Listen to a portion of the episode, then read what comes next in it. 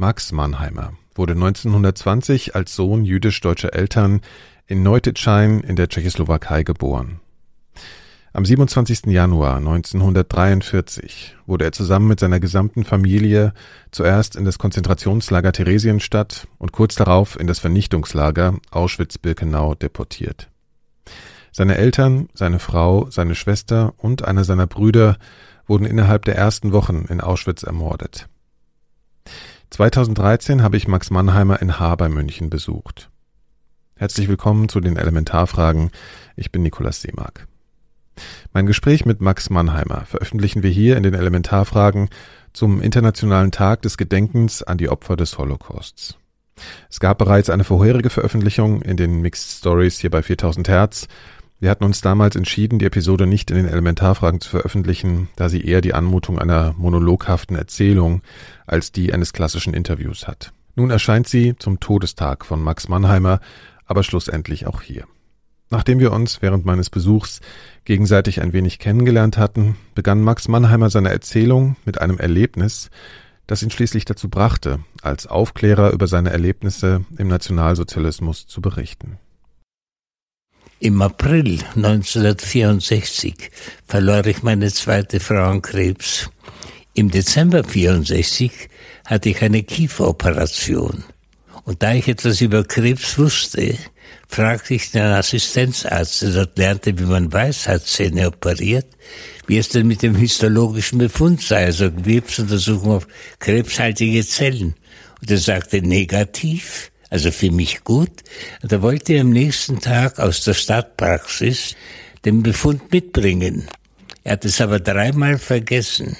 Ich ging davon aus, es handelt sich um die sogenannte barmherzige Lüge, und ich war der Meinung, dass ich für meine damals 17-jährige Tochter, die ein Münchner Gymnasium besuchte und ein Dreivierteljahr zuvor die Mutter verloren hat, etwas aufschreiben sollte.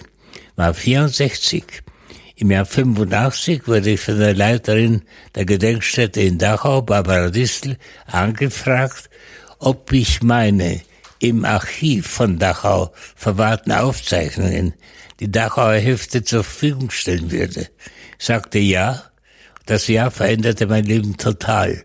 Seit dem 9. April 86 bin Schulen, Universitäten und anderen, wer mich eben einlädt, um als Zeuge der Zeit, nicht als Ankläger oder Richter, seine nachfolgenden Generationen zu sprechen, um sie auf die Gefahr der Diktatur hinzuweisen, um die, damit sie auch die Demokratie stärken hätte mir dieser Arzt, der dann später Zahnarzt geworden ist, den Befund mitgebracht, so würden Sie nicht heute äh, am, am 9. März 2013 das Interview machen. Sie hätten keine Veranlassung. Also ich habe eine sehr gute Lehre gehabt, war zwei Jahre lang. Dann kam die brenzlige Situation in Mobilisation im Mai 1938 und äh, später dann im September sollte ich die Handelsgehilfenprüfung ablegen. Es war auch lustig, ein Drogist hat es abgenommen, den zweiten weiß ich nicht mehr. Maxel, wie wächst der Kakao? Dann habe ich gesagt, wie der Kakao wächst. Dann sagt er, ihr Juden wisst sowieso alles. Also ich diese eine Frage, das war meine ganze Prüfung. Das ist natürlich ein Blödsinn. Es gibt genauso viel blöde Juden wie blöde Dinge. Aber das sind so diese Vorurteile, die eben die Menschen Juden gegenüber hatten. Ja, und dann hat mir mein Chef gesagt, also ich soll lieber nach Hause fahren. Und das war ja schon im September, am 29. September. Ich bin zum äh, Stadtplatz, bei uns ist der Marktplatz Stadtplatz, gegangen, habe unter den Lauben, hier sagt man Arkaden, gesehen und habe gesehen, wie die ganzen Motorräder und Autos in Reihe und Glied auf dem Stadtplatz Aufstellung beziehen. Ich habe gehört das Gebrüll der Leute, Sieg heil, Sieg heil und so weiter. Also es war furchtbar. Neuteschein war zu dreiviertel drei Viertel Deutsch und ein Viertel Tschechisch. Es war schon beängstigend, weil wir ja schon vorher äh, war die Tendenz so, dass es war hauptsächlich, anfangs hat sich nicht so gegen Juden gerichtet, mehr gegen Tschechen. Ja, ich war, ich bin dann wieder nach Hause gegangen. Erst äh, war es so, dass eben angeordnet wurde, dass die Kaufleute, mein Vater hat einen Großhandel gehabt mit Schokolade und Sardinen und so, dass die nicht bei Juden kaufen dürfen. Wir hatten ja einen Großhandel, wir hatten kein offenes Geschäft, aber manche sind am Abend gekommen, damit man sie nicht sieht, haben das ignoriert. Also es waren auch positive Zeichen und auch von Deutschen. Also ich spreche ja nur von Deutschen. Die, die Tschechen hat das ja nicht berührt. Äh, haben es trotz gemacht.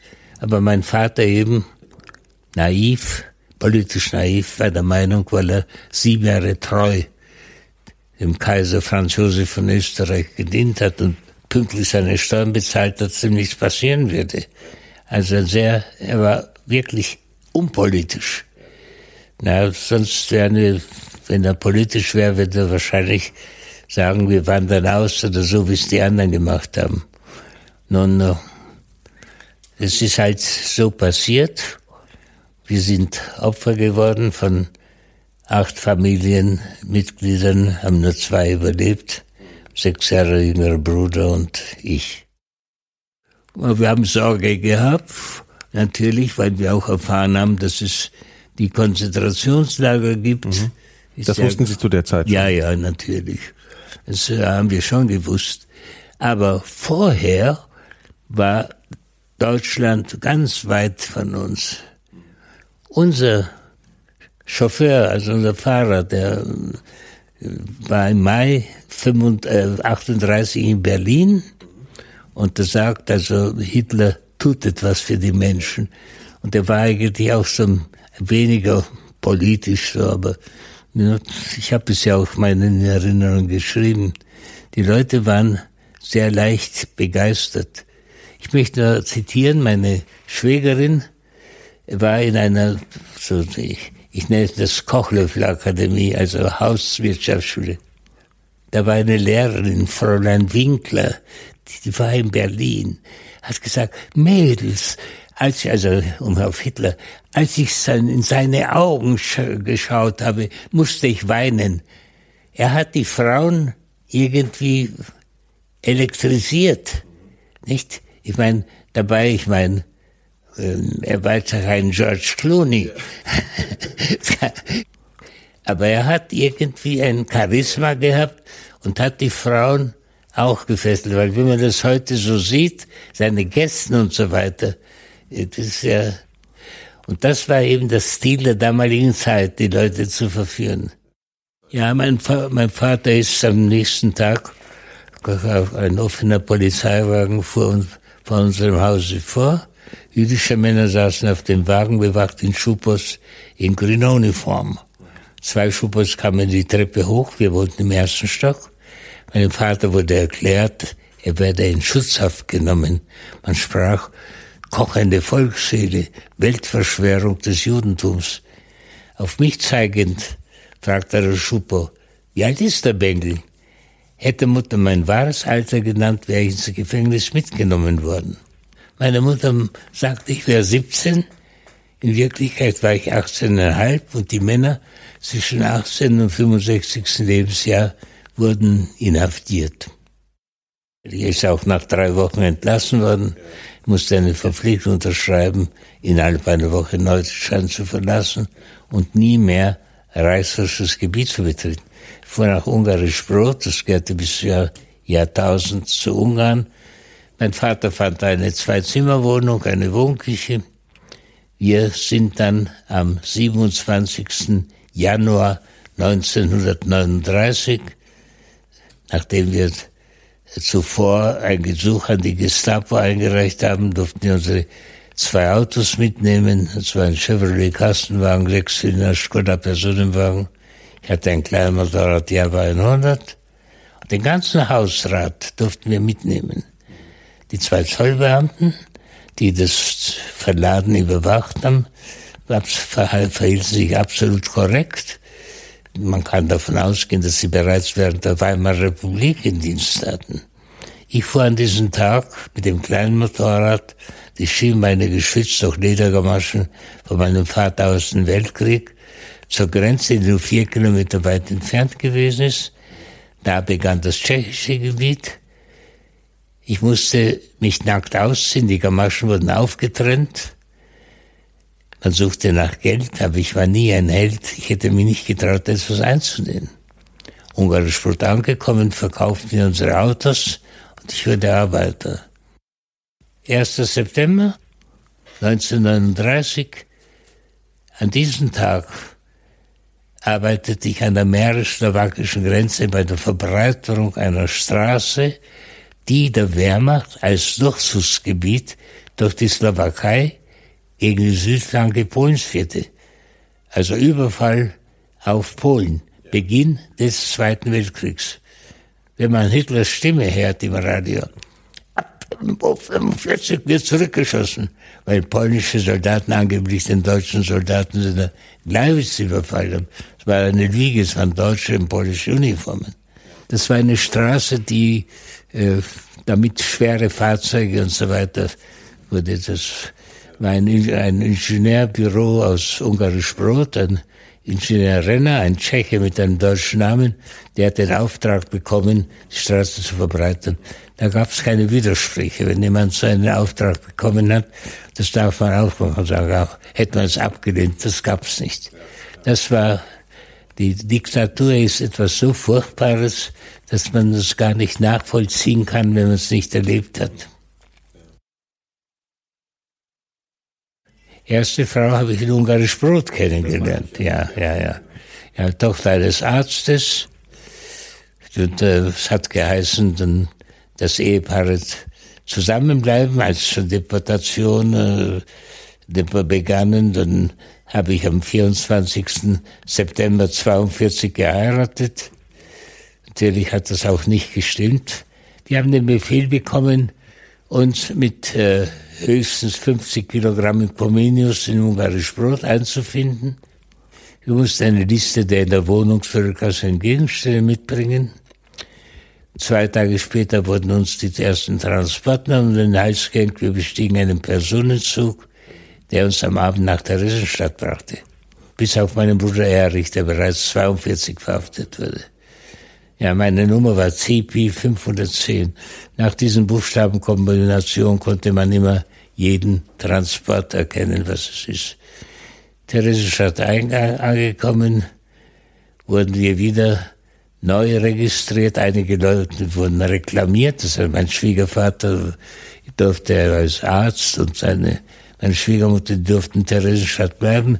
Es wurde ein neuer Transport mit 1000 Männern, Frauen und Kindern äh, zusammengestellt.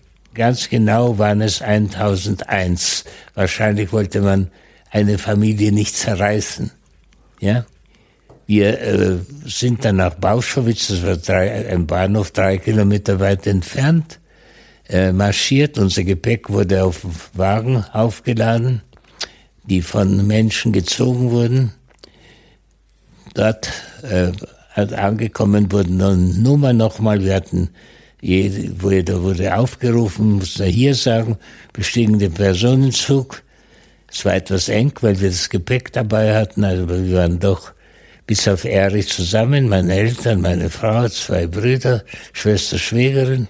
Und äh, als wir losfuhren, habe ich dann bemerkt, an der Wand eines Wagens mit einem Bleistift Stationen, die wie der Zug gefahren ist vorher. Also war Dresden und dann Richtung Osten, äh, alle diese Stationen, Breslau und, und Hindenburg und so weiter. Da wussten wir, das geht nach dem Osten. Das hat jemand aufgeschrieben vorher. Der hat eben die, das war ein Personenzug, also er hat mehr gesehen, wo, wo die Stationen sind. Es war tagsüber. Sonst hätten sie es wahrscheinlich nicht gesehen. Es war ja Verdunkelung, war Kriegszeit. Ja, an einer Stelle dann fuhr der Zug sehr langsam. Wir schauten aus dem Fenster, war schon nicht weit wahrscheinlich von Auschwitz. Wir waren, wir waren äh, von, ähm, ein, ein, wir sind am 1. Februar, Ja, wir waren wahrscheinlich zehn Stunden unterwegs. Ja. In meinem Büchlein ist es äh, falsch. Dort habe ich es hab ich geschrieben, dass über Nacht, das hat aber nicht gestimmt. Das habe ich später revidiert in anderen Publikationen. Ja, die sahen da an der Bahnmischung Häftlinge in, in Zivilkleidung, ziemlich zerlumpt. Wir warfen ihnen Brot aus dem Fenster, die stürzten sich darauf, stießen sich. Meine Gedanken waren, ist das der Arbeitseinsatz? Werden wir auch so aussehen? Es hat geheißen, aus dem Arbeitseinsatz. Das war das, was man uns gesagt hat. Werden wir auch so, so aussehen und so verhalten? War furchtbar, was wir gesehen haben. Um Mitternacht hielt der Zug mit kreischenden Bremsen an. Plötzlich ging ein Scheinwerfer an. Wir sahen Lastwagen anrollen. Das war Opel Blitz. Das war damals die gängige Lastwagenmarke. Wir sahen SS-Uniformen, Häftling gestreifter Kleidung. Wir waren an der Todesrappe von Auschwitz, Birkenau. Auschwitz und Birkenau sind drei Kilometer voneinander entfernt. Wir waren in Birkenau. Unsere Unsere äh, Gleis war gegenüber der Kartoffelmiete auf äh, freiem Feld. Wir waren ungefähr ja, 200, 250 Meter von dem Eingang, der dann für später gemacht wurde mit den Schienen und so weiter. Äh, äh, plötzlich hieß es dann, alles aussteigen, alles liegen lassen.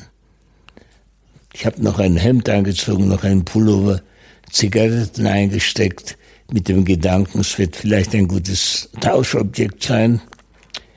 Dann sind Männer und Frauen separat aufgestellt worden. Dann wurden die Frauen mit Kindern aufgefordert, auf Lastwagen aufzusteigen. Man hat Frauen mit Kindern und Leute, die nicht weit gehen können, die müde sind, können auch mitfahren. Da haben sich natürlich die älteren Leute gemeldet. Und nur zur, zur Täuschung war noch ein Sanitätswagen da gestanden. Ja, aber in dem Sanitätswagen war das Gas, mit dem dann der Desinfektor, so nannte man den, mit einer Gasmaske versehen, dann das Gas in die Vergasung eingeworfen wurde, weil unser Transport wurde nicht im Krematorium oder im Gaskammer verbrannt, sondern in zwei Bauern, also zwei Bauernhäusern. Das war später das sogenannte Zigeunerlager. Da war ein weißes Haus, weiß getinnt, ein rotes Haus. Das waren Türen, waren abgedichtet. Nebenbei, nebenbei, nebenan waren Pferdeställe als Auskleidebaracken. Das habe ich dann im, vom Quarantänelager aus gesehen. Aber als wir dort waren, waren keine Aktionen. Ich wusste nicht, was das ist. Nach, äh, nachdem das passiert ist, hatte es, hat es geheißen, also aufstellen in Filmereien, die ein, eine Frau versuchte zu uns herüberzukommen, zu den Männern, wollte wahrscheinlich ihren Sohn oder Mann sprechen. Ein SS-Mann hat sie mit dem Spazierstock zu Boden gerissen. Sie wurde weggeschleppt. Und meine Frage war Arbeitseinsatz. Dann, einige Sekunden später, standen wir vor einem Obersturmführer. Er wurde von dem Posten angesprochen. Ich war der Meinung, es ist ein Arzt ohne weißen Kittel ohne Stethoskop in grüner Uniform mit Totenkopf. Einzeln traten wir vor. Seine Stimme sah sehr ruhig. Er fragte nach Alter, Beruf, ob gesund, ließ sich die Hände zeigen. Einige Antworten hörte ich. Schlosser, links, Verwalter, rechts.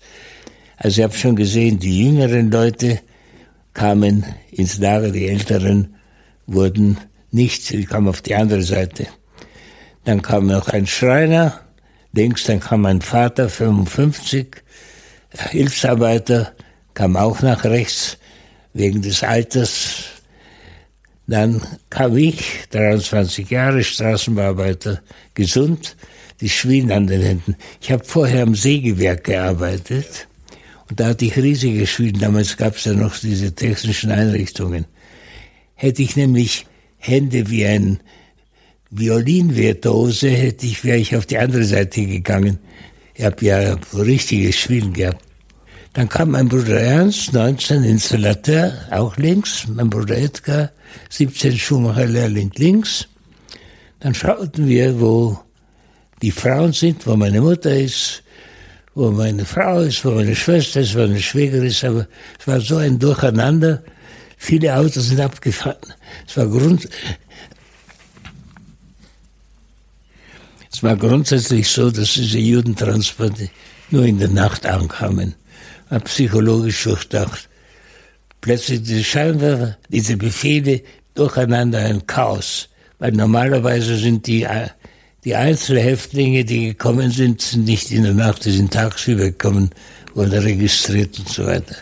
Das war ihre Methode. Dann, ähm, dann als es so war, ja, dann heißt es, äh, Antritt in drei Reihen. Äh, normalerweise ist man Fünfer reinmarschiert. Das war, weil es ein, ein Feldweg war. Und die SS-Wachen gingen außerhalb uns. Da waren wir da angetreten. Da fragte mich ein SS-Mann, ob ich tschechische Zigaretten habe. Da habe ich welche gegeben und der hat dafür meine Fragen beantwortet. Die Kinder kommen in den Kindergarten, die Frauen kann man sonntags sehen. Sage ich nur sonntags? Sagt, das reicht doch. Hat natürlich nicht gestimmt, aber die waren so.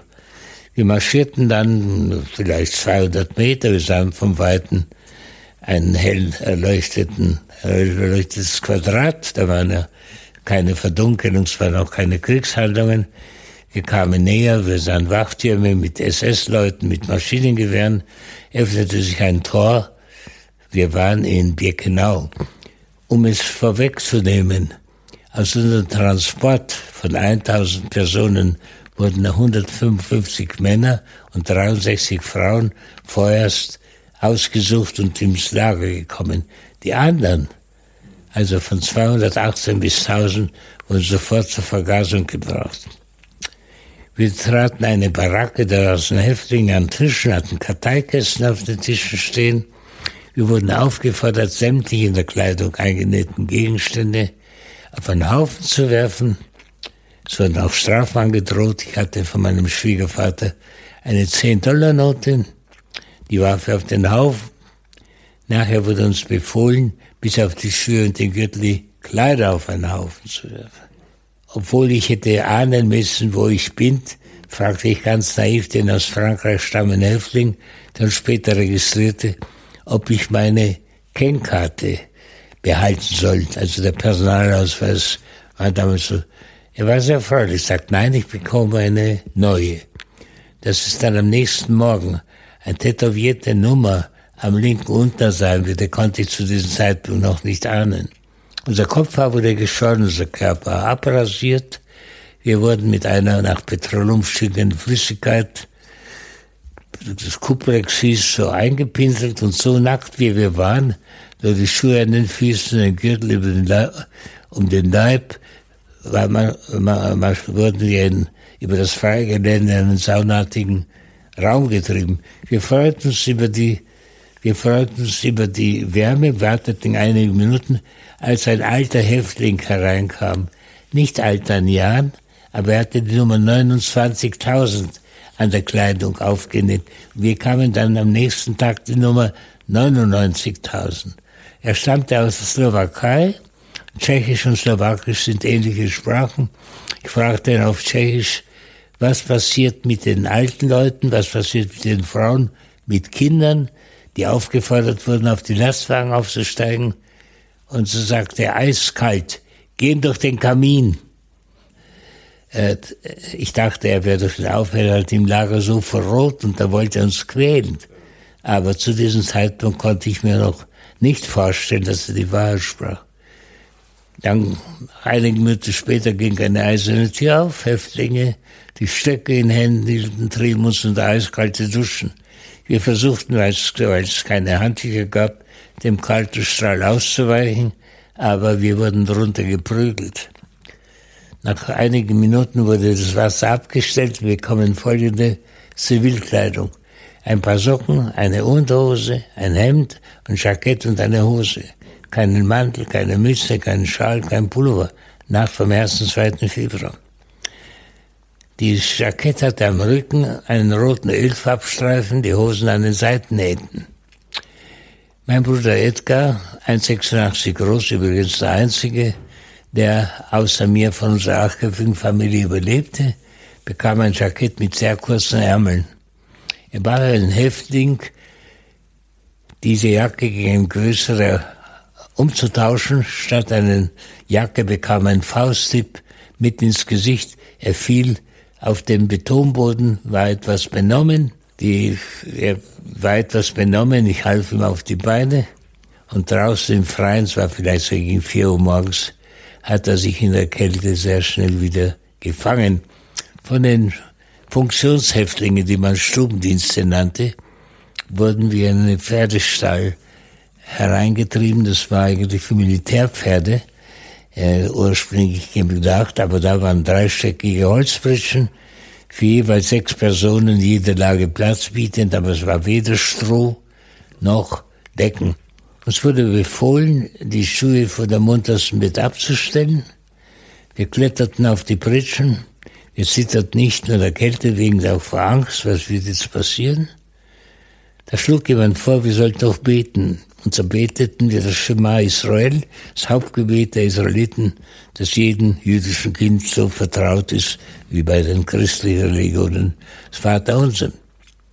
Könnte so schätzungsweise gegen sechs Uhr morgens gewesen sein, als diese Stubendienste mit Stöcken gegen die Bettgestelle schlugen und zum Appell antreten riefen. Wir sprangen aus den Betten. Viele fanden ihre guten Schuhe nicht, die sie zwar zuvor da abgestellt haben. Stattdessen ausgetretene Schuhe und dort in dem Quarantänelager Birkenau, wo wir die ersten sechs Wochen zu verbringen hatten, waren gute Schuhe lebenswichtig. Nachts gefordert Schlamm, aber bei Sonneneinstrahlung wurde schlammig. Der Zählappell, Ritual, das in jedem Lager zweimal täglich morgens und abends abgehalten wurde, bestand Aufstellung in Fünferreihen, Vordermann und Seiterrichtung waren die Kommande als eine militärische Formation. Als wir so zur Zufriedenheit des reichsdeutschen kriminellen Häftlings, einer mit grünem Winkel grün war das Zeichen der Kriminellen, ein Winkel auf die Spitze gestellt, Dreieck auf die Spitze gestellt. Als er mit uns zufrieden gewesen ist, kam ich in der ersten Reihe zu stehen. Rechts von mir Edgar, rechts von ihm Ernst, also meine Brüder. Linker Hand sah ich einen hell erleuchteten Stacheldrahtzahn mit der Wandtafel Vorsicht, Hochspannung, Lebensgefahr. Ich war sehr verzweifelt und flüsterte zu meinem Bruder Edgar, du wirst sehen, wir werden Schaufeln bekommen, und wir werden unser eigenes Grab schaufeln müssen. Am besten wäre es, ich ginge zu den Drähten hin, nur berühren, aus. Da fragte er, der 17-Jährige, mich, den 23-Jährigen, war vier Tage vor meinem 23. Geburtstag, willst du mich allein lassen? Diese eine Frage hatte zweierlei Auswirkungen. Erstens schämte ich mich sehr und zweitens meine pessimistischen Gedanken drehten sich um 180 Grad und ich sagte, ich als Ältester habe die Pflicht, meine 19- und 17-jährigen Brüder zu beschützen.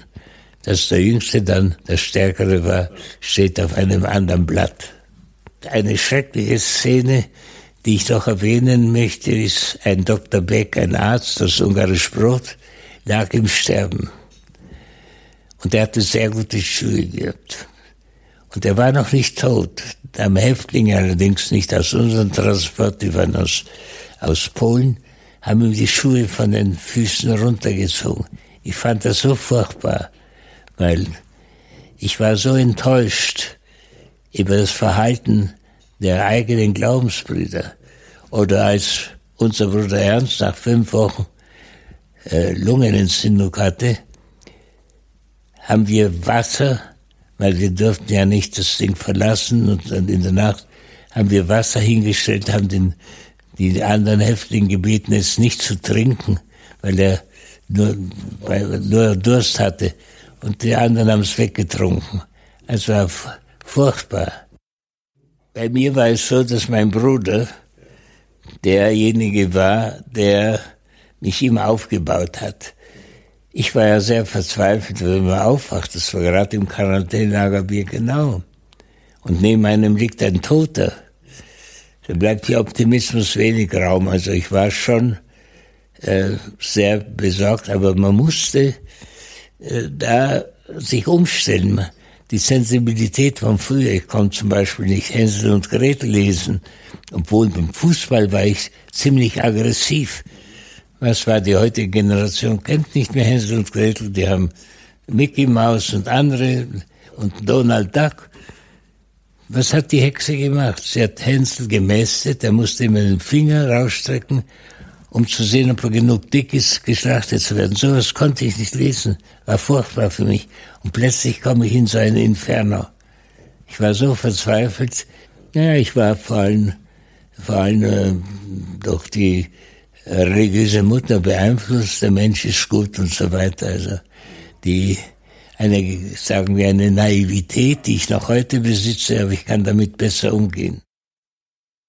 Sechs Wochen Quarantäne, normalerweise dauert es drei Wochen, aber bei uns war es sechs Wochen verlängert. Der Zweck war festzustellen, es war ein Härtetest, wenn wir hatten ja keine warme Kleidung, durften uns tagsüber nicht im den Pferdestellen aufhalten, so dass wir froren. Wir versuchten uns durch gegenseitiges Rückenreiben warm zu halten, aber die wässrige Kost war dazu nicht angetan, um bei Kräften zu bleiben. Wir haben verschiedene Sachen gemacht, zum Beispiel der ein äh, asozialer Lager, äh, also äh, Lagerälteste, ein, Berliner mit schwarzen Winkel, wollte, er hat es gut gemeint, dass vielleicht der Schlamm durch Herbeischaffen von Kies etwas ausgetrocknet wird. Ja. Dann sind wir im Laufschritt zu einer Strafkompanie, äh, also Strafkommando gelaufen. Das war ein Stacheldrahtzaun, der wurde aufgehoben unten. Wir mussten durchrobben in die Jacketts, die wurden verkehrt angezogen, gegenseitig zugeknüpft. Und das Teil, das jetzt vorne war, wurde ungefähr zwei Schaufeln Kies reingeschaufelt. Ja, wir mussten wieder mit dem Kies da durchrobben. Das wäre nicht schlimm, wenn nicht da ein Capo, das war ein Strafkommando gewesen wäre, der jeden, der durchkroch mit einem Schaufelstiel, einen Schlag verpasst hätte. Hat jemand, um den Kopf zu schützen, die, Her die Arme hochgehoben, dann ist der Kies runtergefallen, neuer Kies, neue Schläge. Wir haben es drei oder viermal gemacht, dann äh, es war sinnlos, weil der Kies in dem Schlamm versunken ist. Dann äh, eine schreckliche Szene war auch die, als die holländischen Juden kamen, äh, brachten sie farbige Decken mit. Vorher hatten wir nur so graue Decken. Und dadurch, dass viele Leute ihre Schuhe nicht mehr haben, hat einer aus seiner farbigen Decke ein Stück rausgeschnitten, um Fußlappen draus zu machen. Und das wurde von einem, einem kriminellen Blockältesten da bemerkt. Und er hat gesagt, einer für alle, alle für einen. Wir mussten antreten und wir strafexerzieren. Liegestütze, Kniebeugen und so weiter. Zufällig hatten wir äh, so dreiviertel Liter äh, Töpfe um den Gürtel. Also wir haben versucht, uns teilweise auf die Töpfe draufzusetzen, aber es war so, es waren einige Stunden, einige Leute sind umgekippt, es war ja kalt, es war ja Februar und äh, sind auch erfroren. War dann, als der Appell war, der Appell hat uns dann gerettet. Dann äh, wurden die Toten neben die Leben gelegt, damit sie mitgezählt werden, weil äh, zu einer bestimmten Zeit wurden keine Toten mehr abgeholt. Die wurden zweimal am Tag abgeholt, Vormittag und Nachmittag. Also es war furchtbar, furchtbare Sache. Ja. Eben. Diese Kap, nur zu meinem Verständnis, diese, Sie nennen die Kriminelle. Ja. Ähm, das waren Häftlinge, die, das waren, waren das Deutsche oder waren äh, deutsche Häftlinge, Deutsche, die kriminell ja. geworden waren? Deutsche, und die sind dann als ihre sozusagen Aufseher oder wie man das sagt, genau, eingesetzt worden. Äh, wurden die wiederum überwacht von SS-Leuten oder hatten die die Möglichkeit? Die, die waren die Prominenten. Es war so, das Lager wurde am ja, 1940 gegründet, also Auschwitz. Die ersten Häftlinge kamen am 14. Juni 1940 aus einem Gefängnis in Tarnów. Beim Polnisch ist es so, wenn auf dem O ein Stricher ist, wird es ein U. 728. Wenn ich es vergesse, die Zahl, muss ich nur meine letzten drei Nummern am Arm anschauen. Aber am 23. Mai 1940 kamen 30 reichsdeutsche kriminelle Häftlinge aus dem Konzentration, Konzentrationslager Sachsenhausen, um als verlängerter Arm der SS zu agieren. Totschlag war dort kein Delikt. Im Gegenteil, das waren die Prominenz, die ließen sich Uniformen schneidern und so weiter, haben alles, was sie wollten, essen, so viel sie wollten, haben das und jenes gehabt.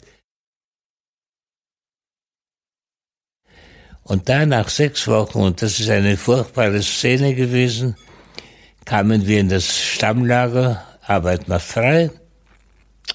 Wir wurden zum Duschen geschickt, Schuhe im Gürtel durften wir weiter behalten, bekamen gestreifte Uniformen, Mantel dazu, eine Mütze, nachdem ich sechs Wochen zuvor gesagt habe, Straßenbauarbeiter, habe ich es wiederholt. Ich kam auf Block 17. Block war jedes Gebäude nicht Block, wie wir verstehen. Das war ein Kommando äh, Huta, einer Essener Betonbaufirma. Äh, nach dem Morgenappell, der ungefähr eine Stunde dauerte, äh, hieß es Arbeitskommando formieren. Arbeitskommando formieren. Und äh, unter Klängen von Marschmusik marschierten wir dann zum Tor, Richtung Tor. Es war von Häftlingen gespielt. Vor dem Tor hieß es Mützen ab, Augen rechts. Da stand die SS, die uns zählte. Unmittelbar nachdem wir das Tor verließen, kam so ein krimineller Häftling zu meinen Nachbarn, der aus Polen stammte, und fragte, warum ich richtig marschieren kann. Er hat es ja sechs Wochen lang geübt. Sagt, er hat zu Hause Diät gelebt und er hat Magenschwere und hat Krämpfe. Sagt er, du meldest dich bei mir nach Verteilung der Geräte im Geräteschuppen. Ich habe ein gutes Mittel. Er ist Helmut mit Vornamen. Wir kamen auf das Kommando, das war Kanalisationsbau. Ein Zivilmeister befahl mir, erdreich mit einem Schubkahn von einer Stelle zur anderen zu transportieren. Es war in der Nähe des Geräteschuppens. Und äh, auf einmal höre ich ein schreckliches Geschrei. Der Schaufelstill war ein gutes Mittel. Er hat den Mann einfach erschlagen. Elf Uhr Vormittag kam immer so, auch Nachmittag noch, kam so ein zweirädriger Wagen, ein von Häftlingen gezogener Schuben, der hat die Toten eingesammelt. Das, was ich jetzt erzählen werde, habe ich für meine Tochter nur teilweise aufgeschrieben. Ich wollte sie nicht angesichts erwartenden Todes mit diesen Sachen äh, belasten. Mir wurde befohlen, mit einigen tschechisch, mit zwei tschechischen Gendarmen, das sind Landpolizisten, politische Häftlinge, Zement vom Zementlager zur Betonmischmaschine zu transportieren. Ungefähr 250, 280 Meter. Kipplare, Stahlumrandung, Schmalzverschienen. Aber wegen der wässrigen Kost bekam ich ein sogenanntes Hungerideen. Größe, wenn das Verhältnis zwischen Wasser und Fett zugunsten des Wassers ist und riesige Schmerz in der Leistengegend. Meine zwei guten Engel, so nenne ich die Tschechen, erlaubt mir, dass ich mich an die Stahlumrandung hinkaue, der mich mit dem Beton geschoben mit dem Zement geschoben. Die waren auch gut genährt, die haben Pakete von zu Hause bekommen. Aber es gab wo Helmut, der Mörder des Magenkranken, vorbeiging, musste ich runter. Und er sah, dass ich hinkte. Er sagt, du kannst doch nicht mehr laufen. Setz dich in die Geräteschuppen. Jetzt können Sie sich denken, dass er nichts anderes dachte, als an den Mann, den er wegen magisch schwer erschlagen hat. Wenn man in Todesangst lebt, weiß man nicht, wann es fünf, zehn oder 15 Minuten. Plötzlich geht die Tür vom Geräteschuppen auf, Capo Helmut kommt herein und ich sagte, Capo Helmut, ich bewundere Sie. Diese Disziplin und diesen Respekt, den die Häftlinge vor Ihnen haben, sind eine richtige Führernatur. Sagt er wirklich, sage ich ganz bestimmt. Setz dich zu dem Öfer, damit es da nicht kalt ist. Kanonenröhrofen, ein Eisenofen, aber durch die Schmerzen der Leistengegend und weil die Uniform Zellstoff war, Hitze, Kälte, habe ich nachher eine riesige Brandblase gehabt. Dieser Satz hat garantiert mein Leben gerettet. Was hat ihm daran gelegen, noch einen Häftling, der nicht mehr arbeitsfähig ist, zu schlagen? Als sie das Arbeitskommando einrücken, kamen meine zwei guten Enkel, die wussten, dass ich in einem Schuppen bin, und haben mich 1,7 Kilometer stützend ins Lager geschleppt. Ich konnte auf einem Bein humpeln. Jetzt könnte man sagen, hat jeder Häftling einen Tachometer dabei gehabt. Das nicht. Das war im November 96 im bayerischen Fernsehen dort. Die haben ein Porträt von mir gemacht. Und der Geräteschuppen stand genau gegenüber einer Lederfabrik, die als Ruine dort steht. Wir sind die Strecke abgefahren. Also was sich daraus dann noch entwickelt hat, ist unwahrscheinlich. Am nächsten Morgen gehe ich zum Block 28, das war Aufnahme, Häftlingskrankenbau, hieß es in Auschwitz, äh, wie in Dachau. Da war wieder ein slowakischer Jude an der Pforte mit der Nummer 29.000. Er sah den Judenstern, er sah, woher ich komme. Er hat die Nummer gehabt, er wusste nicht den Namen. Sag ich, Name, sage ich Mannheimer Max. Sagt der Mannheimer, weil der Name ist nicht so häufig. Sagt, hast du meinen Bruder gekannt, Erich? der also 42 haftete, sagt er, nicht nur gekannt, wir waren befreundet. Und von ihm habe ich erfahren, dass er erfrorene Füße hatte und den Weg, der nicht mehr arbeitsfähig gehen musste. Er ist im Totenbuch von Auschwitz am 15. Februar 43 eingetragen. Wir waren nur drei Kilometer weit entfernt und er war im Stammlager. Diese Freundschaft mit meinem Bruder Erich hat Folgendes bewirkt.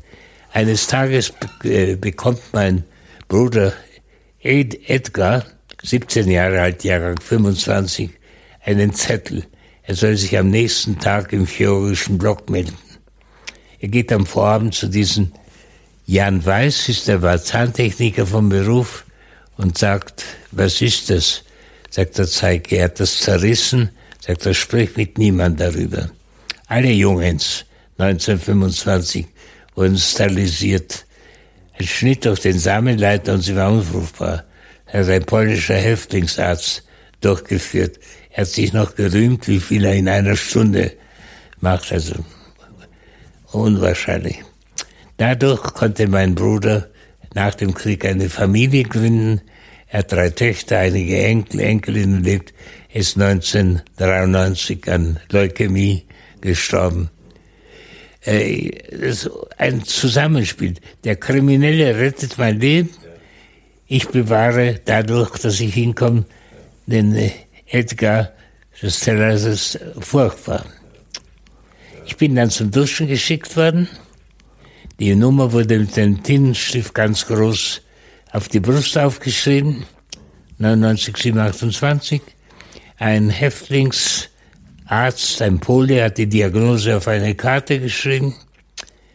Als genug Nackte da waren, kam ein SS-Arzt, schaute die Karten an und schaute den Häftling an und machte zwei Häuflein. Eins war Aufnahme, das andere war Tod durch Phenolspritzen. Das haben wir natürlich nicht damals gewusst. Jan Weiß musste einem Josef Claire, Sanitätsdienstgrad vom Beruf Schreiner, die Opfer halten. Er zählte die Rippen ab und spritzte dann an einer bestimmten Stelle Phenol direkt ins Herz. Und das Schlimmste, was war, war, dass Vater von Jan Weiß einmal auf diesen Stuhl kam Und als er tot vom Stuhl fiel, hat Jan Weiß geweint. Da sagte Josef Claire zu ihm, warum weinst du? Du machst das doch schon so lang. Sagte, das war mein Vater. Ja, warum hast du nichts gesagt? Ja, ich habe Angst gehabt, ich muss mich auf auf den Stuhl sitzen. Mit dieser Schuld lebt er. Das ist was Furchtbares. Man hält den eigenen Vater, damit er getötet wird. Er ist vielleicht vor 15 Jahren ist er gestorben, also er hat sehr darunter gelitten. Die, äh, ich bin dann den chirurgischen Block gekommen, ein Häftlingsanästhesist, ein Pole, ein Häftlingschirurg, ein Pole. Ich wachte mit dem Papierverband auf, wie auf Jakobs Leiter, kletterte ich in ein dreistöckiges Bettgestell. Ich war im obersten Bett. Als ähm, die Narkose nachließ, hatte ich riesige Schmerzen. Die Nacht war auch furchtbar, das Gejammer der Kranken und der penetrante Geruch. Es wurde mit Carbol oder Disol am Boden gesprengt, zu Desinfektionszwecken. Ich war froh, als es hell war. Ich habe mich aber zu früh gefreut, dass plötzlich hieß es, Hemden ausziehen, Verband abnehmen. An der Tür stand ein SS-Arzt und neben ihm der Schreiber des Häftlingskrankenbaus. Und wir waren ja nur Nummern, wir wurden aufgerufen mit Nummern. Jeder der Aufgerufenen musste in der, zwischen den zwei Bettreihen ungefähr zwölf Meter Richtung äh, laufen, also richtig rennen. Wer gehinkt hat, wurde ferne festgehalten. Und als ich dran kam, habe ich gesehen, das ist ein Lauf ums Leben. Ich hab, war früher ein Sportler, habe die Arme angewinkelt. Ich habe vielleicht von 72 Kilo noch 60 Kilo gewogen, schätzungsweise. Ich war noch ganz gut benannt. Ich durfte ins Bett zurück. Dann, als die Prozedur zu Ende war, äh, hat man noch einmal die Nummern verlesen jeder musste hier rufen und einer hat gefehlt. Dem ist gelungen, wieder ins Bett zurückzulaufen, zu, zu verstecken. Man hat ihn rausgeschleppt und als ich das erste Mal mit einer Filmemacherin in Auschwitz war, war 91, war alles wieder da. Das Akustische und das Optische. Dieses Geschrei, diese Situation. Also, das sind Sachen, die man nie vergessen kann. Die bekamen dann Decken, unten wartete ein Lastwagen und man wusste, wohin die Reise geht. Man war sich die ganze Zeit bewusst, dass irgendwo in der Nähe wirklich Orte waren, wo massenweise Leute umgebracht wurden. Das war, das war, das war einem bewusst. Geheimnis. Das war kein bewusst. War in okay. dem Moment, in dem man selektiert war, war, war, war wusste man. Ja. Zum Beispiel. Und, und wie, wie, war die, wie war die Perspektive? Also man war in diesem Lager, hat man, hat man darauf gehofft, dass, dass es eine Befreiung gibt? Hat man, man gedacht, hat gehofft, dass man überlebt. Also aber wo, wo war das Ende? Also überlebt ist. Befreiung war noch weiter. Ja, na klar, klar, klar. Aber vom, ja. ähm, aber man hat also die die Hoffnung des Überlebens war irgendwann ist der Krieg verloren und dann werden wir hier befreit. Das war schon so, dass man dachte, das, das war die Hoffnung, an die das man. Das war die Hoffnung, ja. ja. Ja. Es war die Hoffnung, aber es war sehr zweifelhaft. Ja. Die ganze Sache war so, dass die Juden und die Sinti und Roma nach Abschöpfung der Arbeitskraft, wenn sie nicht mehr in der Lage wären, umgebracht wurden. Das war, stand ja fest. Und das war ja unser, das Schlimmste, die Angst, nicht mehr arbeitsfähig zu sein. Wenn es hieß, 8. April bleiben nur alle Juden stehen, dann war das eine Selektion. Selektion, um die physische Konstitution der Leute zu begutachten. Ich habe immer gesucht, wo ist der Poldi Gelbkopf, Leopold Gelbkopf, mein hagerer Bursche, der sehr muskulös war und schmal. Und da habe ich mich mal hinter ihn gestellt, weil ich breiter war. Er hat aber auch überlebt. Äh, die, äh, das, war, das war eben das Schlimme. Und man dagegen kann es, ein man nannte die abgemagerten Muselmänner. Warum Muselmänner? Wahrscheinlich, weil sie schon so gebeugt waren Also das ist meine, meine Dinge, weil so gebeugt waren, wie sich die Moslems zum Beten wiegen. Also wenn jemand ein Muselmann war, war er verloren. Er war nicht mehr in der Lage zu arbeiten. Es war so, dass ich nach, nach ungefähr drei Wochen entlassen wurde und mein Bruder hat gesagt, sag du bist Schuster. Ich habe mit einem, weil mein Bruder hat als Schuhmacher gearbeitet in den Bekleidungswerkstätten. Und da war ein gewisser Werner Krumme. Das war ein deutscher Häftling, der nur deshalb in Auschwitz war, weil er sich von seiner jüdischen Frau nicht hat scheiden lassen wollen. Und der Werner Krumme hätte ja wissen können oder prüfen können, dass ich kein Schuster bin. Aber er wollte den Häftlingen helfen. Und da habe ich gesagt, ich bin Schuhmacher. Da kam ich auf das Kommando meines Bruders, Block 14a. Wir marschierten in die Bekleidungswerkstätten. Dort war der, ein gewisser Lipczak, ein Pole aus, aus Posen, der ganz gut Deutsch sprach mit polnischem Akzent. Ich konnte damals noch nicht so gut Polnisch. Sagt, du bist Schuster? Ja. Schlag einen Holzstift ein. Ist unmöglich, wenn man das noch nicht gemacht hat, in eine Sohle einen Holzstift einzuschlagen. Sagt er, du bist ja auch gar kein Schuster. Sag, ich habe erst begonnen zu lernen. Bück dich. Fünf Schläge mit einem Leisten. Ich meine, Sadist mit einem Leisten und das hat dort wehgetan. Sagte, du wirst Stifte schneiden. Da habe ich aus Holzplättchen Stifte geschnitten. Abend kam er, er gewogen, zu wenig und ungleichmäßig bückte ich, habe jeden Tag fünf Schläge bekommen. Dann bekam ich dadurch durch die Anstrengung und durch Avitaminose einen, eine Geschwulst hier, Phlegmone hat es, äh, heißt es, war lila, lila und hat wehgetan und so weiter. Ja, ich bin dann wieder in den Krankenbau und das war eine relativ leichtere Sache.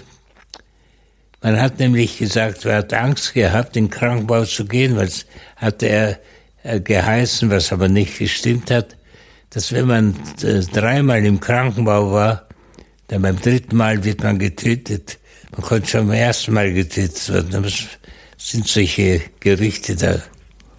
Als ich äh, wieder gesund war oder arbeitsfähig, Werner Krumme, mein Bruder sagt, du sagst, du bist Tapezierer. Er hat mit dem Tapezierer gesprochen, war ein Krimineller, ein Deutscher mit einem guten Herzen. Es kam auch so, dass er vielleicht ein bisschen homophil war, weil mein Bruder war ein hübscher Junge, 17 Jahre alt und so weiter. Das war meine schönste Arbeit. Ich habe am Dachgeschoss dieser, dieser äh, äh, Lederfabrik, Kommandoist Bekleidungswerkstätten, mit einem jungen Russen aus den Decken, die die griechischen Juden mitbrachten, die Wolle gezupft weil äh, das sind die Juden, die 1492 unter Isabella von Kastilien nicht katholisch werden wollten. Da mussten sie das entweder das Land verlassen oder katholisch werden. Und äh, diese Decken haben wir gezupft und ich habe tschechische Schulen, von dem habe ich Russisch gelernt. Nicht, mein Vokabular ist nicht so umfangreich, aber ich kann nicht lesen, kann nicht schreiben nur sprechen. Sprechen Sie zufällig Nein, leider, leider nicht. Ja. ja. man kommt mit Deutsch, wie schon gesagt, äh, ganz gut zurecht. Ja.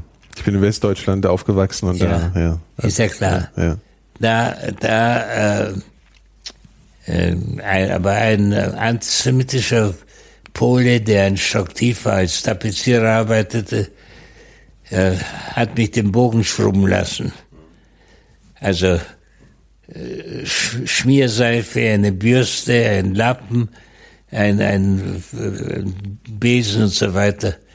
Und als ich fertig war, tritt er mich in den Hintern, der, der Eimer kippt um, sagt er, das nennst du sauber. Das war eine Schikane. Abtrocknen, also auf, aufwischen und Hofkommando. Das war ein Strafkommando, war Holzigen. Ich habe mit einem ehemaligen Handschuhfabrikanten aus Prag, Rode Müller, der zufällig auch unseren, der hat vorher äh, die Koffer aufgeschnitten, um hinter dem Futter nach Geld oder so zu suchen. Er hat auch unseren Koffer gefunden mit Familienfotos. Er hat gefragt, ob ich eins möchte. Dann hat er mir ein Familienfoto gegeben. Das habe ich in drei Streifen zerschnitten. Ich habe einen zwiegenähten Gürtel gehabt.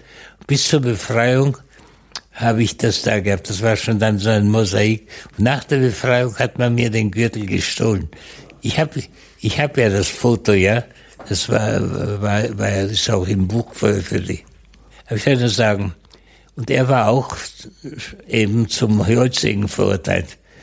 Wir haben Holz gesägt, es war schrecklich heiß, die Jacken hatten wir hingehängt.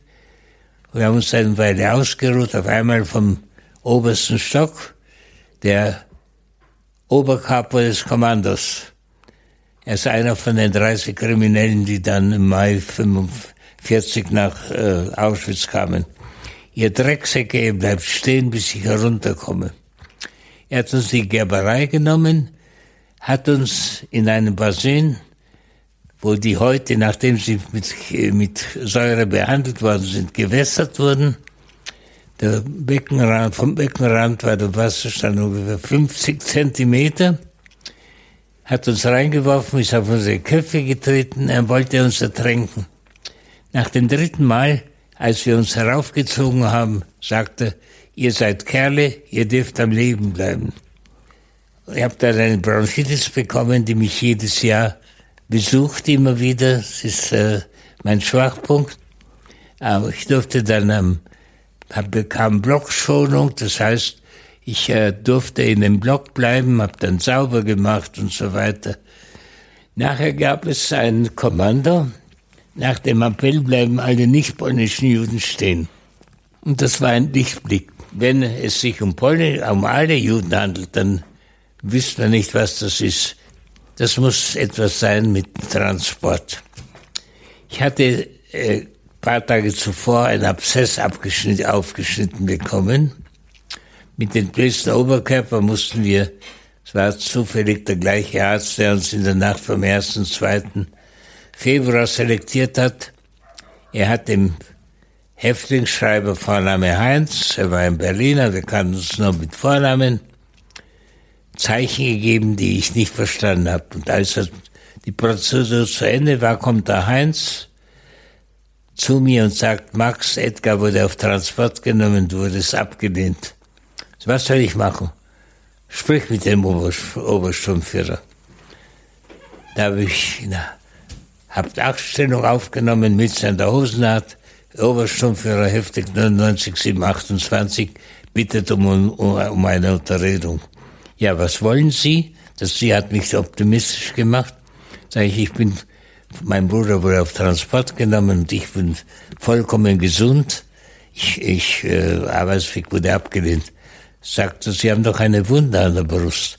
Ich habe schon angezogen. Ich weiß ja nicht, wie viele Häftlinge er nach gesehen hat. Sag ich, bei mir heilt alles schnell ich habe gesundes Blut und sagt, da öffnen Sie die, zeigen Sie, da habe ich die Jacke aufgemacht, Hemd, Pflaster runtergenommen, Schreibertransport. So kam ich mit meinem Bruder nach 8. Oktober 1943 in das zerstörte Warschauer Ghetto. Allein hätte ich nie überlebt. Ich will nur sagen, dass, dass ich so aufgetreten bin, direkt angesehen habe, nicht gejammert oder so, dann hat ihm irgendwie imponiert. Ein Mensch, dem links oder rechts überhaupt kein nichts ausgemacht hat. Das war für ihn ja Routine. So kam ich nach Warschau, um dann dort in Warschau das zerstörte Ghetto, die Ziegel verwendungsfähig zu machen. Ich habe da noch andere. Wie lange waren Sie in Auschwitz vorher? Das war Aus, Auschwitz war ich eben vom 15. März bis zum 7. Oktober 43. Sie sind mit einem Bruder nach Warschau gekommen. Ja, Was ja. ist mit dem anderen Bruder passiert? Mit, mit, mit, äh, Der ist ja am 7. März wegen Lungenentzündung und Durchfall selektiert worden. Er kam dann Durchfall und Lungenentzündung wurde am, am 7. März, also fünf Wochen nachdem wir nach Auschwitz kamen, ja. in den Tod geschickt. Haben Sie das miterlebt, wie das entschieden wurde? Haben Sie, haben Sie gesehen, wie nein, Ihr Bruder nein. weggebracht wurde? Es war so, dass mein Bruder schon vorher Fieber hatte und plötzlich hieß es, wir sollen Decken holen im Birkenau, also außerhalb des Kanada. Dann haben wir ihm auf ein unterstes Bett hingelegt in, dem, in dieser Baracke, haben ihn zugedeckt und haben gesagt, er soll ganz still sein. Und wir haben gesagt, na, Viertelstunde hin, Viertelstunde warten, Viertelstunde zurück. Aber wir waren zwei Stunden weggeblieben. Das war ja Absicht. Und in dieser Zeit war eine Selektion. Und als wir zurückkamen, stand er an der Wand des Nachbarblocks mit anderen Häftlingen, die auch selektiert wurden. Da war ein Blockschreiber namens Wertheimer, ein slowakischer Jude. Sie habe gesagt, äh, lass seine Karte verschwinden. Dann, weil zu dritt haben wir größere Chancen zu überleben. Und er hat gesagt, glaubst du, ich gehe für ihn ins Gas? Ich habe versucht zu überlegen, wie würde ich mich verhalten wahrscheinlich genauso. Er hat über Rehis Wertheimer, er dann in Paris gelebt, aber mein, äh, es war überhaupt keine Alternative. Ja, nachdem Sie es gelesen haben, haben Sie doch die Szene, ja, haben Sie doch die Szene vielleicht noch in Erinnerung. War furchtbar. Ja, die wurden dann weggeführt. Die wurden weggeführt. Das. Weggeführt und wurden wahrscheinlich mit Spritzen getötet, weil kleine, kleine Zahlen wurden immer mit Spritzen getötet, weil die Vergasung war sehr teuer. Die, die, die Gaskammern mussten gut gefüllt sein, damit man nicht so viel Gas verbraucht. War man permanent unter Angst? Ist, ist man überhaupt noch in der Lage, jeden Tag Angst zu haben? Nein. Das hatten wir nicht, weil wenn wir das hätten, wären wir nicht durchgehalten. Wären wir psychisch zerstört worden durch die Angst. Nein, wir haben immer gehofft, dass, es, dass wir überleben. Nur am ersten Tag wollte ich über in die Drähte gehen. Später habe ich immer einen sehr starken Lebenswillen gehabt. Äh, und wenn Sie so geschlagen wurden wegen Nichtigkeiten ähm, und erniedrigt wurden, hatten Sie da eine Wut oder, oder war, waren Sie sozusagen in ihrer, ihrer Energie gebrochen ja, und haben ja, einfach nur. Also ich, natürlich habe ich einen Wut gehabt, aber ich ja. habe nie einen Hass entwickeln können. Mhm. Ich habe nie einen Hass entwickeln können. Das ist das, was ich schon vorher erwähnt mhm. habe. Ich habe versucht, mich zu versetzen in die Rolle so eines SS-Mannes, der da eingezogen wurde und der diese Befehle bekommen hat. Mhm. Man hat mich in einer Schule, in einem Gymnasium, also ich muss erst meine Reiseroute noch sagen, ja. 24 Stunden Theresienstadt, sechs Wochen Birkenau, dann im Stammlager bis Oktober 43, Auschwitz, dann in Warschau bis zum 27. Juli 1944 und jetzt sind wir in Warschau ja, da, da haben Sie was gemacht, da haben Sie das, das Ghetto, äh, das, das geräumte Ghetto, haben, was haben Sie da genau gemacht? Also das, äh, am 19. April 1943 gab es den Aufstand, das war gerade der jüdische ja. Pesachfest. Vier Wochen lang haben sich junge Jüdinnen und Juden gegen die Übermacht der SS und Polizei gewehrt. Ja. Nach vier Wochen war der Aufstand niedergeschlagen. Äh, das Ghetto stark zerstört, ausgebrannt. Erst kamen Juden aus äh, Saloniki, also griechische Juden dort, um, damit sie nicht kommunizieren können sprachlich mit den Einheimischen. Da haben das Lager aufgebaut auf dem Boden des zerstörten Ghettos. Und wir kamen eben am 8.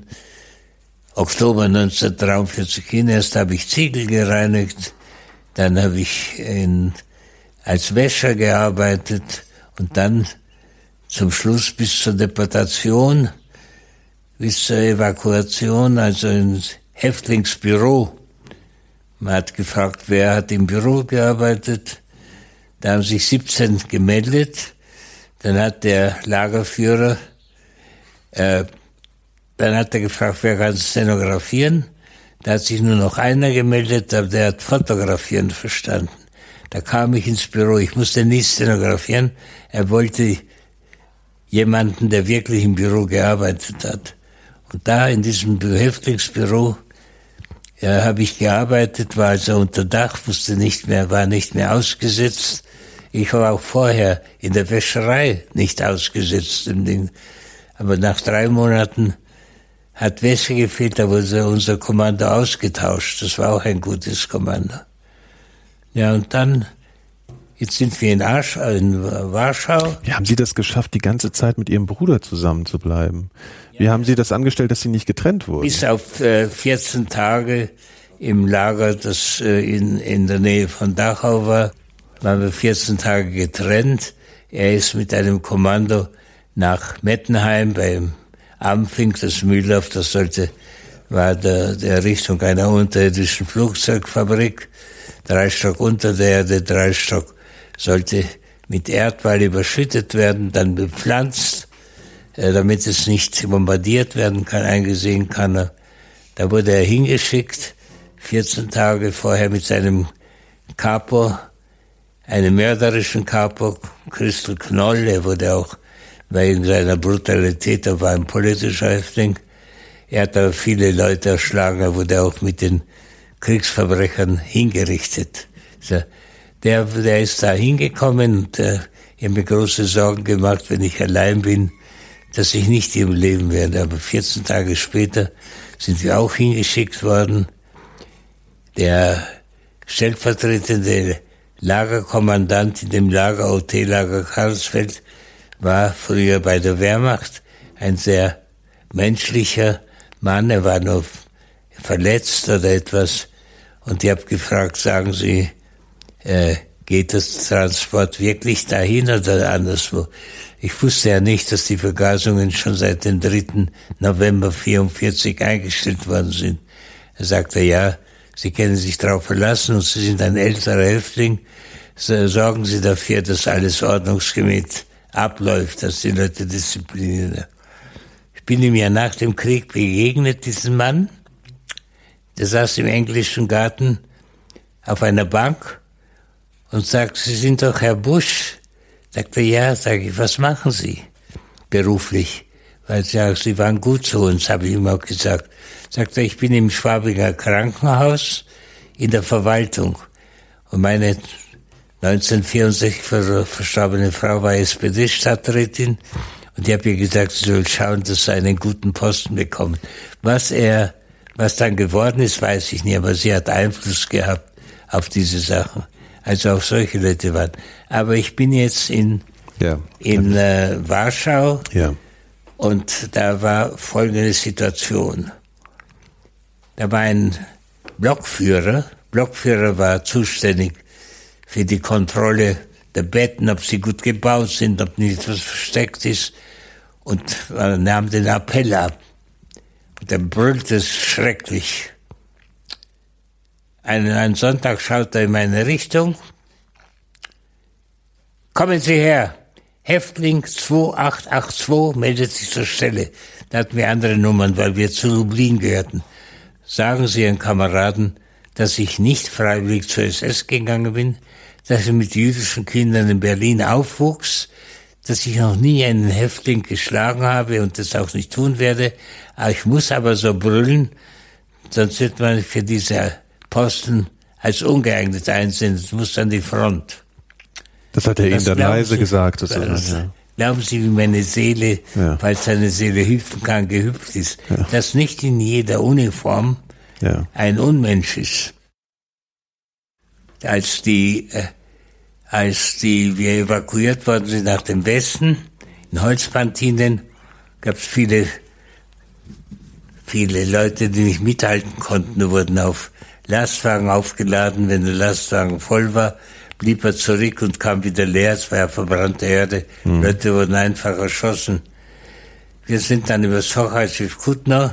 Kutnau haben wir noch übernachtet im Wald. Mhm. Kam ein Güterzug, der über 3900 verlauste Häftlinge nach Dachau brachte. Wir sind in Dachau. Der erste Eindruck war, hier kann man überleben. Die Funktionshäftlinge waren meistens politische Häftlinge und so weiter. Wir wurden zum Duschen geschickt, bekamen gestreifte Uniformen, eine Mütze dazu, wären aber nur drei Wochen im, im Hauptlager, Quarantäne und dann kamen wir das Außenlager, Hotellager Karlsfeld, wo übrigens der jetzt zurückgetretene Papst an der Fliegerabwehrkanone als Josef Ratzinger äh, die BMW bewachen sollte, also beschützen sollte. Mhm. Die BMW war ja, Luftlinie vielleicht einen Kilometer weit entfernt. Aber als ich hinkam, ich hinkam, war er nicht mehr da. Da war er in Gilching, da war der Flugplatz Oberpfaffenhofen zuständig. Mhm. Da habe ich verschiedene Kommandos gehabt in Karlsfeld und eben am 22. Februar 1945, also sehr spät, kam ich nach Mettenheim bei Ampfing, wo die Bau der unterirdischen Flugsfabrik äh, errichtet werden sollte. Ich bin dann an Fleckfieber erkrankt, bin dann am 26.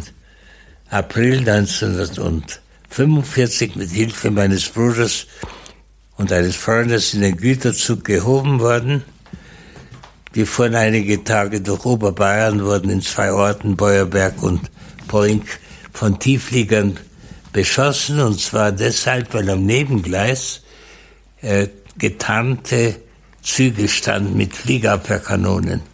Und als die Häftlinge gestreifte Kleidung auf das Dach legten, die Flüge, äh, äh, haben die Flieger abgedreht. Bin dann einen Kilometer vor Tutzing am Starnberger See am 30. April 1945 von Amerikanern befreit worden. War damals 25 Jahre alt. Ja. Wie, wie, war, wie war die Begegnung mit den Amerikanern? Wie, wie haben die sie behandelt? Ja, es, war so, es war so, dass äh, wir sahen, die Türen waren offen und wir sahen unten eine Kolonne äh, fahren. Das waren Jeeps und, äh, und äh, andere Wagen. Und die kamen dann her, haben neben dem Gleis ein Zelt errichtet und haben die Halbsterbenden versucht noch zu retten.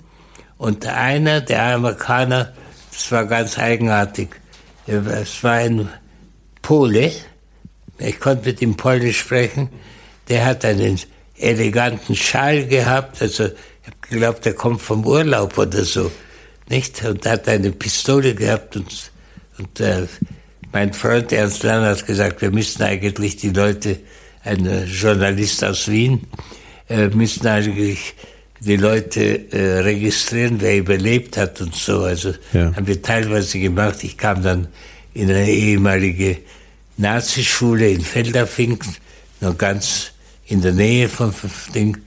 Und das ist ein eigenartiges Gefühl gewesen gewesen, nach 27 Monaten. Zwar auf einem Feldbett, aber mit einer sauberen Decke und mit einem Kissen. Nach vier Wochen habe ich mich entschieden, Deutschland zu verlassen und nie mehr deutschen Boden zu betreten. Ich wollte nicht unter Menschen leben, die andere Menschen wegen ihrer Religion in Gaskammern umbringen. Ich versuche mich immer hineinzuversetzen, wenn ich kein Jude wäre, ob ich nicht auch durch diese massive Propaganda verführt worden wäre. Man wirft mir vor, dass ich den Leuten zu leicht mache. Aber ich muss in die Realität gehen. Ich kann nicht nur mich als, äh, wie würde ich reagieren, wäre ich kein Jude. Du bekommst ein Fahrtmesser, du bekommst eine Uniform und so weiter. So wurden doch die Leute verführt, nicht? mein, sagen wir, mein ganzes Schicksal und so weiter, er spielt bei den Vorträgen nur eine untergeordnete Rolle. Denn meine, meine Aufgabe, die ich mir selber gestellt hat, ist, die jungen Leute, als ich habe ja in meinem Büchlein steht auf der Rückseite, das ist ein hat der Verleger Ernst Pieper geschrieben, ihr seid nicht verantwortlich für das, was war, aber was in Zukunft geschieht, dafür schon, darauf kommt es mir an. Viele junge Leute, jetzt ist schon die vierte Generation, die möchten sich entschuldigen, sage ich. Du bist doch nicht schuld, du kannst doch nichts für deine Gro Urgroßeltern. Jetzt sind ja schon die Urgroßeltern. Aber was erfreulich ist natürlich, es hat geheißen, nach 50 Jahren gibt es eine Zäsur. Das ist schon so lang her. Das Gegenteil ist der Fall. Die heutige Urenkelgeneration möchte gern wissen, warum ihre Urgroßeltern so lange eine Massenmörder die Treue halten könnten. Das ist ja das Interessante. Und das, ich natürlich sehe ich das positiv. Ich wäre eingeladen in die Schulen. Ich möchte nicht an einem Stammtisch sitzen, wo gegen die Ausländer und so weiter, das versuche ich auszuschalten. Das werde ich wahrscheinlich dann nicht mehr so optimistisch sein. Max Mannheimer starb am 27. Januar 2016. Bis zu seinem Lebensende betätigte er sich in unermüdlicher Form als Aufklärer über die Gefahren von Diktaturen und berichtete den Menschen von seinen Erlebnissen im Nationalsozialismus. Fragen, Kritik oder Anregungen zu diesem Gespräch oder zu den Elementarfragen allgemein könnt ihr per Mail loswerden. Meine Adresse ist nikolas.seemark.4000herz.de. Alle weiteren Folgen der Elementarfragen findet ihr unter elementarfragen.4000herz.de. Meine KollegInnen und ich produzieren unter dem Dach unseres Podcast-Labels 4000 Hertz auch noch weitere Podcasts. Im Kontext dieser Folge der Elementarfragen möchte ich euch auf eine Episode unseres Podcasts Reflektor aufmerksam machen. Der Musiker Jan Müller spricht hier mit unterschiedlichen Menschen über ihre Musik und über ihr Leben. Vor einiger Zeit sprach er mit der Auschwitz-Überlebenden Esther Bergerano, die im sogenannten Mädchenorchester des Vernichtungslagers spielte. Was mich nun interessiert, was war denn eigentlich die Aufgabe des Orchesters? Wo mussten Sie spielen? Wo mussten Sie musizieren? Und also wir haben erstmal, wo äh, konnten wir ja gar nicht spielen zusammen, mhm. weil es waren ja alles Frauen, die eigentlich keine äh, keine Musikerinnen waren, ja, sondern die hatten einfach zu Hause irgendein Instrument gespielt. Und das hat gedauert eine Weile, bis wir überhaupt was zusammen äh, spielen konnten. Und meistens waren das Märsche, ja. die wir gespielt haben. Das war ja die Idee von der SS. Die wollten, dass wir am Tor stehen und spielen, wenn die Arbeitskolonnen ausmarschierten zur Arbeit und abends, wenn sie wieder zurückkommen. Das war unsere Arbeit am Anfang. Ja. Das war überhaupt nicht leicht für uns. Wir hatten ein schlechtes Gewissen. Diese armen Leute gehen zur Arbeit. Ich habe ja gewusst, was für eine schlimme Arbeit da gemacht werden muss, ja. Nicht nur Steine mhm. schleppen, sondern auch andere schlimme, schlimme Arbeiten mussten da verrichtet werden, ja. Und dass diese Menschen sich totarbeiten. Ja, genau. Mhm. Die gesamte Episode und alle weiteren Folgen von Reflektor findet ihr unter reflektor.4000herz.de und natürlich bei Apple Podcasts, Spotify und überall, wo es Podcasts gibt. Ich möchte euch auch zum Ende nochmal an den Club 4000 Hertz erinnern. Eure Möglichkeit, mehr von uns zu hören und uns bei unserer Arbeit zu unterstützen. Mehr Infos gibt's unter club.4000herz.de, Club mit K. Schaut doch da mal vorbei und überlegt, ob ihr nicht Lust habt, Mitglied zu werden. Das hilft uns sehr und ihr bekommt außerdem alle unsere Episoden früher und darüber hinaus werbefrei. Vielen Dank fürs Zuhören, für eure Rezensionen und Sternchen bei Apple Podcasts und überall dort, wo man die Elementarfragen kommentieren und bewerten kann. Bis bald. Eine Produktion von 4000 Hertz.